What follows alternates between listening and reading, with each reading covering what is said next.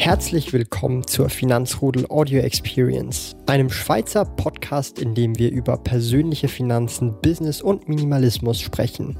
Neue Finanzrudel Audio Experience Podcast folgen jeden Montag, Donnerstag und Samstag um 9 Uhr vormittags. Heute möchte ich über die Vegan Challenge im Februar sprechen. Ich weiß, der Februar hat schon begonnen. Wir sind schon einige Tage im Februar drin. Aber dennoch möchte ich dieses Video machen für die Leute hier auf YouTube, die das noch nicht mitbekommen haben. Ich mache jetzt jeden Monat eine spezielle Challenge, einfach für mich persönlich, weil ich das einfach mal ausprobieren will. Im Januar habe ich ja insgesamt den ganzen Monat 31 Tage lang immer morgens kalt geduscht, also einfach nur kalt abduschen kurz ähm, und einfach um den Ko Körper so ein bisschen zu, ich sage jetzt mal, äh, wach zu bekommen, den Kreislauf anzuregen. Und jetzt eben im Februar gibt es die Vegan Challenge. Das heißt, ich werde den ganzen Monat Februar, die ganzen 29 Tage vegan essen, sprich äh, keine tierischen Produkte zu mir nehmen. Ähm, ich mache im Februar immer gerne solche Essens-Challenges, habe ja auch schon mal auf Fleisch verzichtet oder mal für unter 100 Franken einkaufen, war ja letztes Jahr oder Essen sozusagen. Und ähm, darum äh, finde ich so der Februar immer cool für solche Essens-Challenges. Und dieses oder dieses Jahr äh, esse ich eben vegan. Ähm, für mich insgesamt sehr spannend. Ich habe schon mal vegetarisch das Ganze gemacht.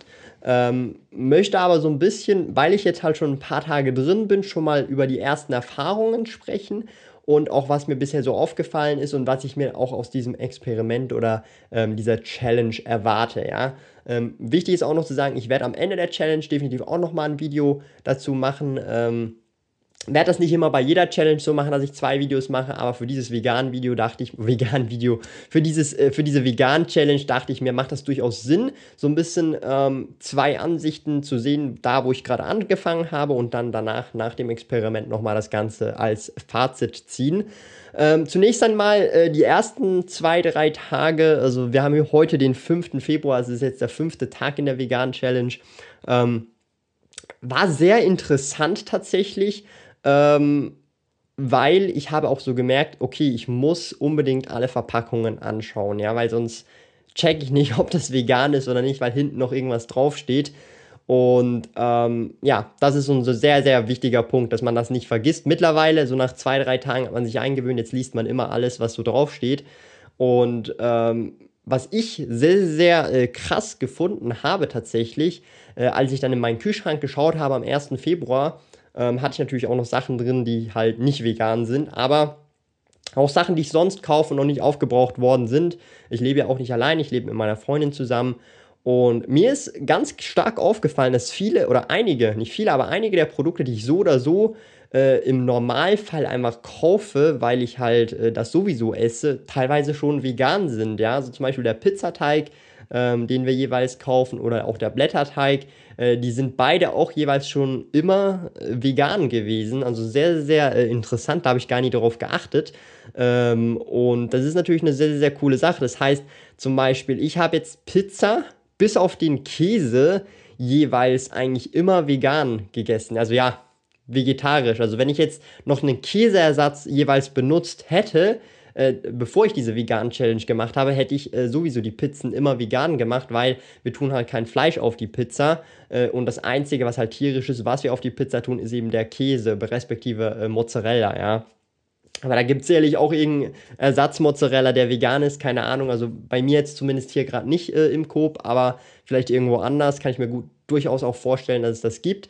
Ähm, aber das, das fand ich schon sehr interessant, dass einige der Produkte äh, halt alle vegan sind. Zum Beispiel Chips auch. Also ähm, ich habe das auch nicht so richtig auf dem Schirm gehabt, aber so ziemlich fast alle, nicht alle, aber fast alle Chips ähm, sind auch vegan. Ähm, also sehr, hat auch diesen veganen Stempel drauf. Das ist mir dann auch aufgefallen, dass mittlerweile richtig viele Produkte diesen äh, veganen Button drauf haben und dann sieht man sofort, hey, es ist vegan und man muss nicht mal hinten prüfen, was alles drauf ist, weil schon der Stempel drauf ist. Natürlich Vorausgesetzt, man vertraut diesem Stempel und ich vertraue jetzt mal diesem Stempel, dass jetzt hier im Coop nicht irgendwelche nicht, nicht veganen Produkte verkauft werden mit diesem Label. Also so viel Vertrauen herrscht da schon, dass ich auch auf das dann achte.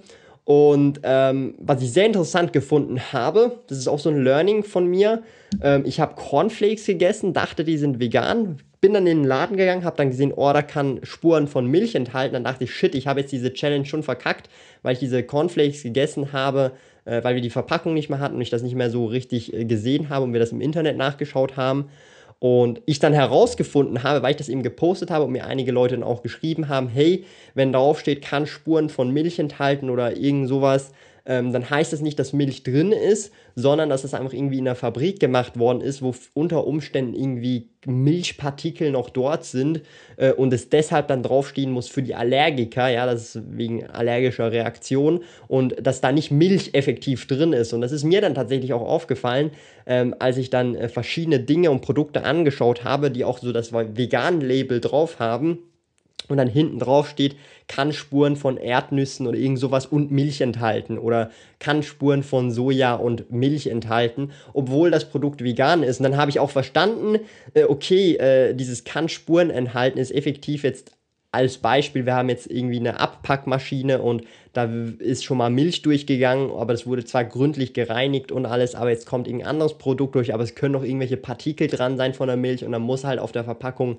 dran stehen, für diese ganzen Allergiker kann Spuren von Milch enthalten. Das heißt, äh, Challenge nochmal gerettet, aber äh, das hat, ist dann auch für mich nochmal so ein Learning gewesen. Ich muss unbedingt oder nur, ich darf nur Dinge essen, wo ich auf der Verpackung sehen kann, was da alles drin ist, damit ich auf Nummer sicher gehen kann. Ähm, aber natürlich, auch wenn ich jetzt da gefailt hätte, es wäre nicht schlimm gewesen, weil ähm, wenn jetzt jemand wirklich, wirklich vegan werden möchte für sein Leben, ja, also sprich jetzt nicht nur für diese Challenge, wie ich das mache, einen Monat lang, ähm, dann wird ihm das sicherlich öfters passieren, vor allem am Anfang, dass er dann auch mal reinfällt und denkt, das ist vegan und dann isst er das und dann merkt er erst im Nachhinein so, hey, das ist gar nicht vegan und das ist auch völlig normal, glaube ich. Also ich weiß nicht, ihr könnt ja gerne mal äh, aus euren Erfahrungen sprechen, wenn ihr Veganer seid, wie das bei euch gewesen ist am Anfang. Und ich denke, das ist so, äh, das kann aus Versehen passieren und mit der Zeit weiß man dann immer mehr, okay, das ist safe nicht vegan, das ist vegan und ähm, dann fällt man auch nicht mehr drauf rein. Und das ist, glaube ich, so ein natürlicher Prozess.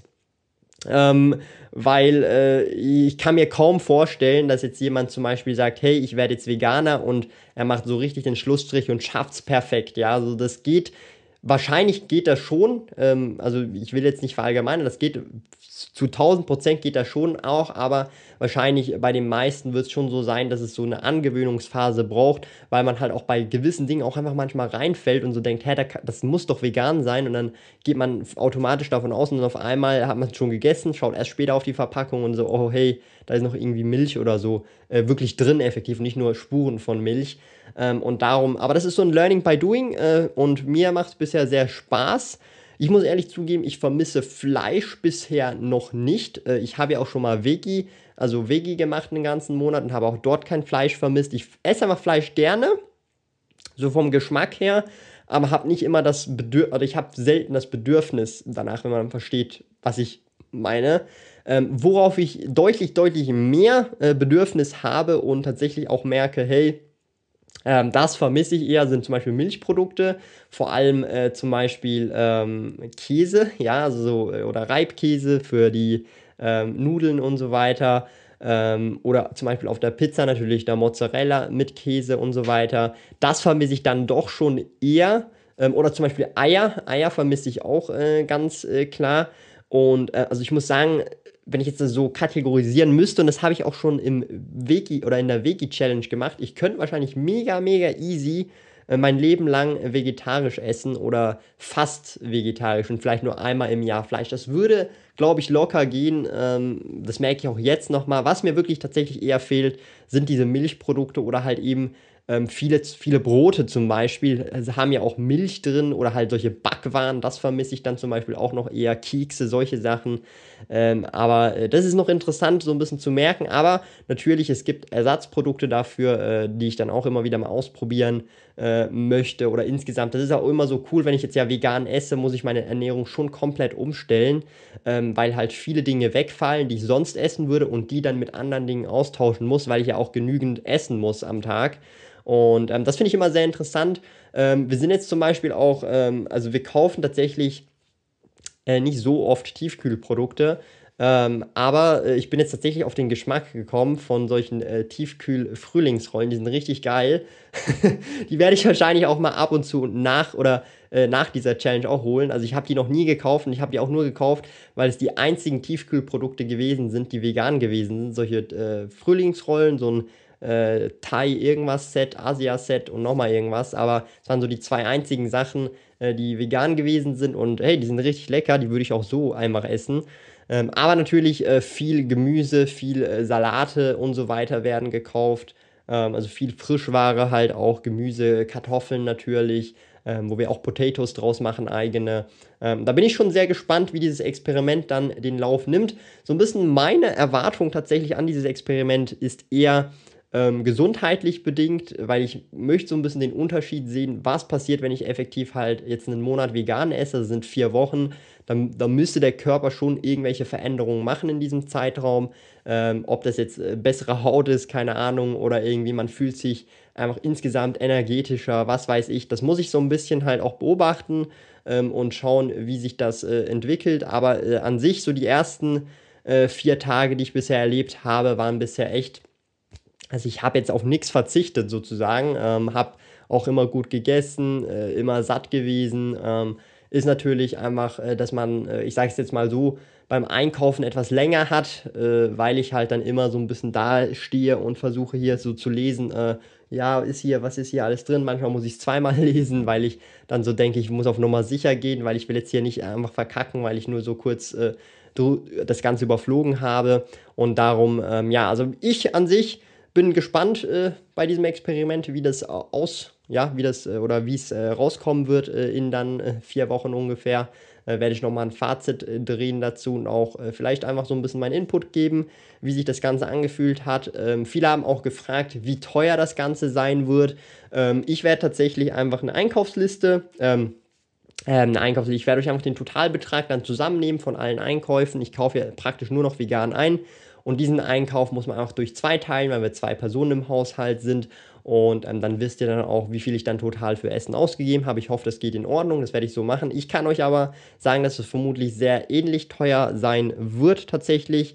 Ähm, einfach so aus der Erfahrung her, weil ich jetzt gesehen habe, wie teuer die Produkte sind, die ich kaufe. Ähm, das wird nicht äh, viel, viel äh, günstiger sein. Ich habe ja auch davor nicht so viel äh, Fleisch tatsächlich äh, gekauft. Also das meiste, was wir halt immer gekauft haben.